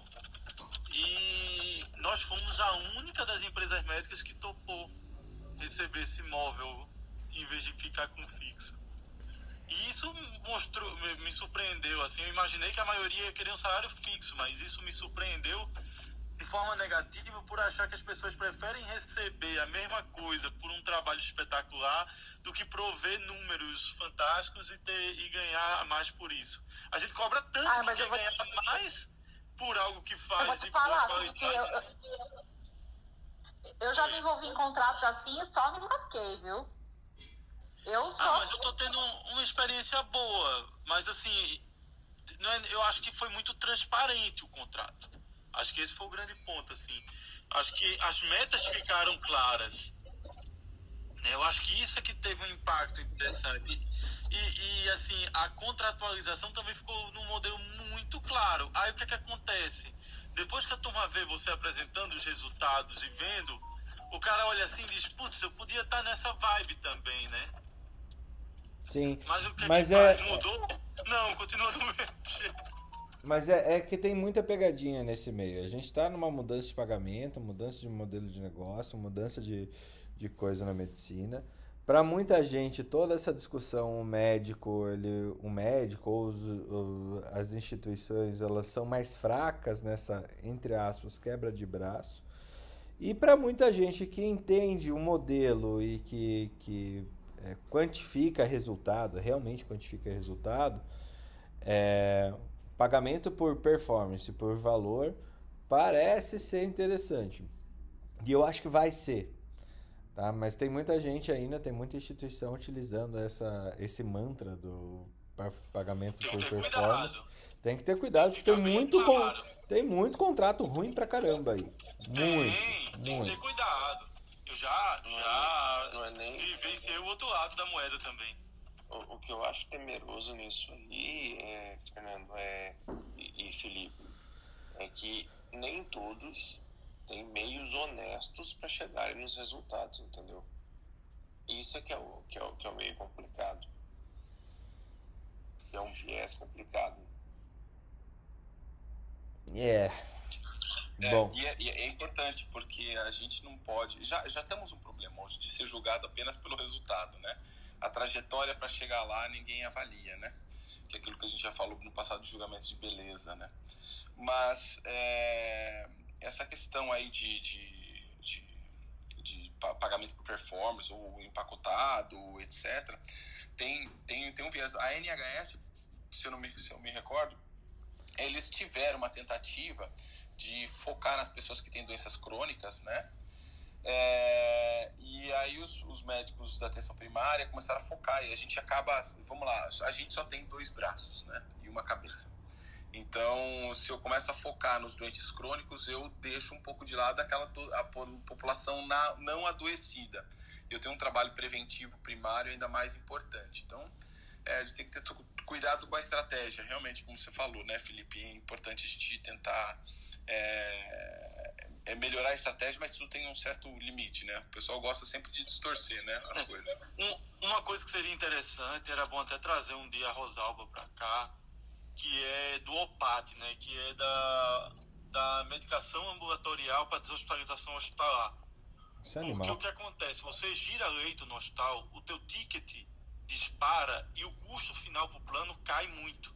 Então, realmente é uma situação de todo mundo sair ganhando, né? Você tem um, um giro de leito com ticket melhor para o hospital, você tem e assim você otimiza e valoriza mais a equipe, né? Você tem um dinheiro maior para poder reinvestir ou não.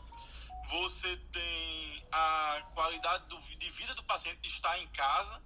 E por fim, você tem uma oneração menor do plano de saúde, porque não vai ter que pagar as diárias, só vai pagar aquele tratamento que seria o mesmo que seria utilizado no hospital. Então, essas técnicas de OPAT hoje, independente da rede ser vertical ou não, tá? Mesmo redes horizontais, o custo cai muito. E redes verticais, aí não cai, desmorona, né? É, é outro nível. É verdade. Gente, eu acho que a gente está chegando no fim. É, baita discussão ah, hoje. Não, pô, baita discussão. Baita aquele discussão. momento do Jô Soares, né? Ah. Não, eu imaginei que a gente. O comecinho eu achei que a gente ia demorar para engatar, mas depois que engatou foi uma baita discussão. Baita discussão mesmo. É... Eu, eu, ainda acredito que um dia a gente vai trazer o Jô Soares para cá. Imagina o Jô aqui. Fala, Messias. é 11 e meia da noite o programa. Fala, Messias. Eu fiquei, eu fiquei, eu fiquei quietinho aqui, só retornando aí pro tema, né, do troca de plantão. Nós estamos fazendo um, um, trabalho, Fernando, assim, na verdade, é só a descrição de número mesmo. É, de casos de Covid, é, a gente está tentando ver a gravidade de, de comprometimento parenquimatoso pulmonar de acordo com um grau de esteatose hepática, entendeu? Nossa. É, Eita, Messias, vocês fazem elastografia aí? A gente faz, mas é, não. Na verdade, agora que a, a nova 3 Tesla está chegando, que a gente vai voltar a fazer. Mas vocês fazem elastografia na ressonância ou no ultrassom? Na ressonância. Ah, que legal. Putz, entendeu? Mas aí agora o, a gente parou de fazer e agora vai voltar com a 3 Tesla nova que está chegando, é, a gente vai voltar a fazer. Então, assim, é que a gente percebeu, começou a perceber que é assim, tinha Covid grave, esteatose. Tinha Covid grave, esteatose. Tinha, independente da idade. E aí a gente começou, a gente, na verdade, tem um, um, aperfeiçoando que faz com a gente, a gente está tendo dois trabalhos, né? Os linfonodos hiperdensos nos casos graves de Covid e agora o grau de comprometimento parenquimatoso de acordo com a esteatose. Então é batata. E aí, na hora que eu vi o tema, eu falei, vou deixar chegar. Mas aí a conversa tomou outro rumo que eu achei mais interessante. Eu falei, deixa, deixa tocar. Mas aqui sempre é assim, né? A gente começa, a gente sim, nasce, cresce, sim, reproduz, sim, reproduz, reproduz, reproduz. E não termina, não morre. Cara, tem um. Sei não, viu? Vocês são fantásticos nisso. gente, assim, eu acho que, que dá pra, pra gente falar nisso também com mais profundidade, viu, Messias? Eu acho interessante achar essas correlações. É fundamental, não é importante, é fundamental. E, e além disso, eu acho que o Alex tem um, até um recado para dar. A gente tem uma, uma outra sala de noite, que eu nem sempre posso participar, mas é uma discussão que a gente está tendo, o que, que fica, o que, que vai embora nesse, nessa, nesse mundo digital aí. É isso, Alex, o, o de hoje? Isso aí, Fernando. 21 horas a gente criou uma sala onde tem o pessoal da, da mídia social e da medicina para discutir justamente aí o, o que fica e o que sai do ponto de vista de marketing na saúde e depois da pandemia, né? O que, que deve mudar, o que, que deve permanecer ainda nesse contexto. A discussão, as últimas discussões têm sido bastante interessante e é claro que não é, não é tão séria, às vezes é um pouco mais descontraída, mas é, vale a pena quem quiser participar aí. Às 21 horas hoje aqui no Clubhouse. Muito bom, muito bom. Gente, foi fenomenal hoje essa discussão sobre geriatria, gerontolescência, um mundo é, diferente do que está nos nossos livros, né, no fim do dia, e que a gente está tá vendo a história ser construída nesse momento, foi fenomenal. Eu acho que vai voltar várias e várias vezes esse assunto aqui para gente. É, lembrar que todo mundo tem é, transtornos mentais, todas as idades, todas as gerações, e, e é fundamental que a gente olhe isso com bastante carinho. E para quem não faz parte ainda e está ouvindo ainda, manda uma mensagem solicitando ali o, o link para o Telegram da Academia Médica, do Troca de Plantão, porque é ali que a gente compartilha as referências que vocês estão ouvindo aqui. Então aqui não tem essa história de fake, fake news, não. A gente é, mata a cobra e mostra o pau mesmo, porque colocando as referências que a gente uh, bebeu ali para poder trazer esses assuntos aqui para vocês. É, Ana Panigassi ficou ainda um. O Lattes cai, mas a gente não. O Lattes cai, mas a gente não, e nem as nossas referências.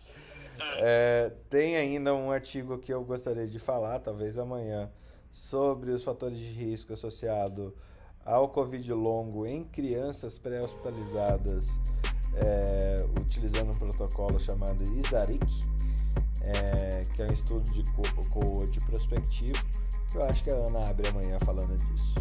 Tá certo? Um abraço, gente, e até amanhã. É mais ouros hoje. Tem mais ouros. Nem... O Brasil passou nos pênaltis? Foi contra o bom. Riba Brasil, até mais. Tchau, tchau. Imagina o ligeirinho ali, hein? Putz, tem que ter um Riba, riba. 400 metros com barreira. Bronze nos 400 e bronze no. Eu abri falando, eu abri falando dele. E bronze no, no pugilismo, no boxe também. Garantido? A, a Garantido. brasileira. Não, foi o Abner. Mas ele falou, tá ainda semifinal não? Não, já foi a semifinal e ele ficou com o bronze. Já? Já. Vamos correr. Não, eu vou deixar o Alisson correr. Eu vou... Tchau, vocês. Corre por mim, Alisson. Academia Médica. Bem-vindo à revolução do conhecimento em saúde.